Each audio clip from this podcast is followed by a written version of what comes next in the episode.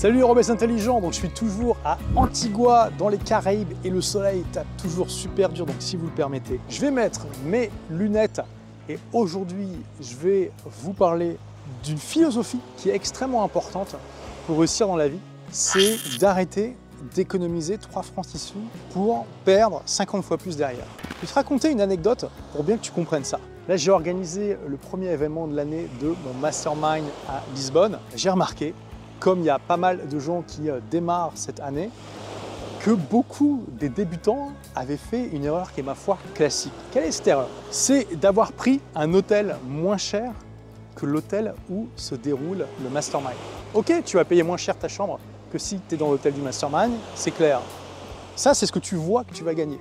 Mais ce que tu vois pas, c'est ce que tu vas perdre. Et qu'est-ce que tu vas perdre? Une, deux, trois, quatre, cinq conversations avec d'autres membres du mastermind que tu ne pourras pas avoir parce que tu seras en train de gérer la logistique pour passer d'un hôtel à un autre. Tu vas pas voir que par exemple, un soir, il y aura euh, un groupe spontané qui va se créer dans le lobby et qui va aller boire un verre au bar.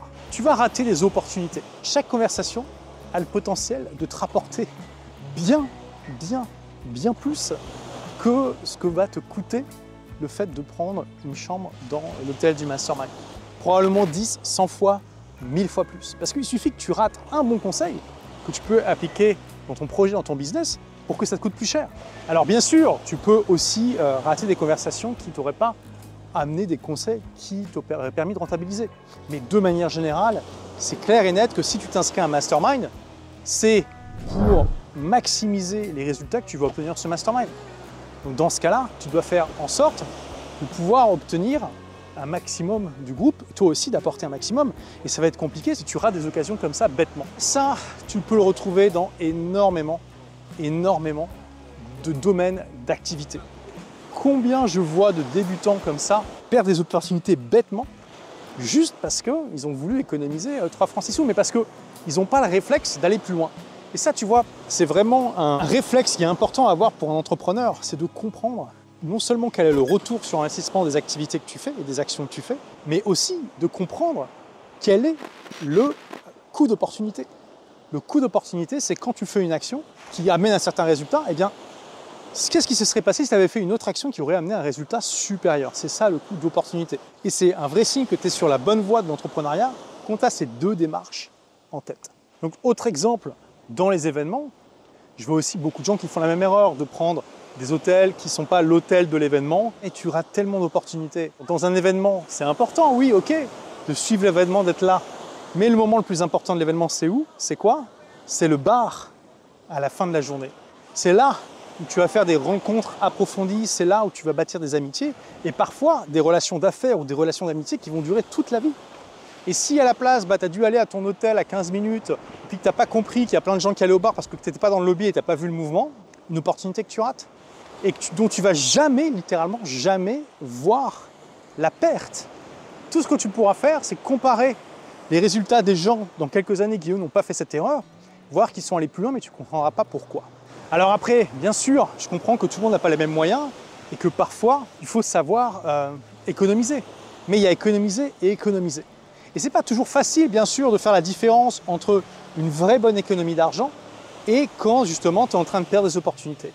C'est pour ça que, de manière générale, tant que tu ne te mets pas en danger financièrement, juste quand tu dois faire un petit peu plus de sacrifices, c'est mieux de pencher la balance du côté de OK, je préfère maximiser mes opportunités plutôt que maximiser mes économies. Et on peut étendre ce concept un peu plus loin en disant généralement le but dans la vie, c'est de perdre de l'argent pour gagner du temps plutôt de gagner de l'argent en perdant du temps. Parce que c'est évident que le temps est bien plus précieux que l'argent, on le sait, le temps, tu peux pas le mettre en banque, tu peux pas l'économiser, tu peux pas. Voilà, tout ton perdu, il est perdu à jamais. Alors que ça sert à rien d'être la personne la plus riche du cimetière. On est d'accord. Je comprends bien que voilà, si tu démarres, tu as un revenu minime, tu es au RSA ou quelque chose comme ça, ça va être compliqué. On est d'accord. Dans ce genre de situation, je comprends. Mais quand tu es dans une ascension que tu commences à gagner de l'argent, pense à ça. Comment je peux utiliser ce revenu supplémentaire que je génère pour gagner du temps parce que c'est le meilleur investissement que tu peux faire de manière générale.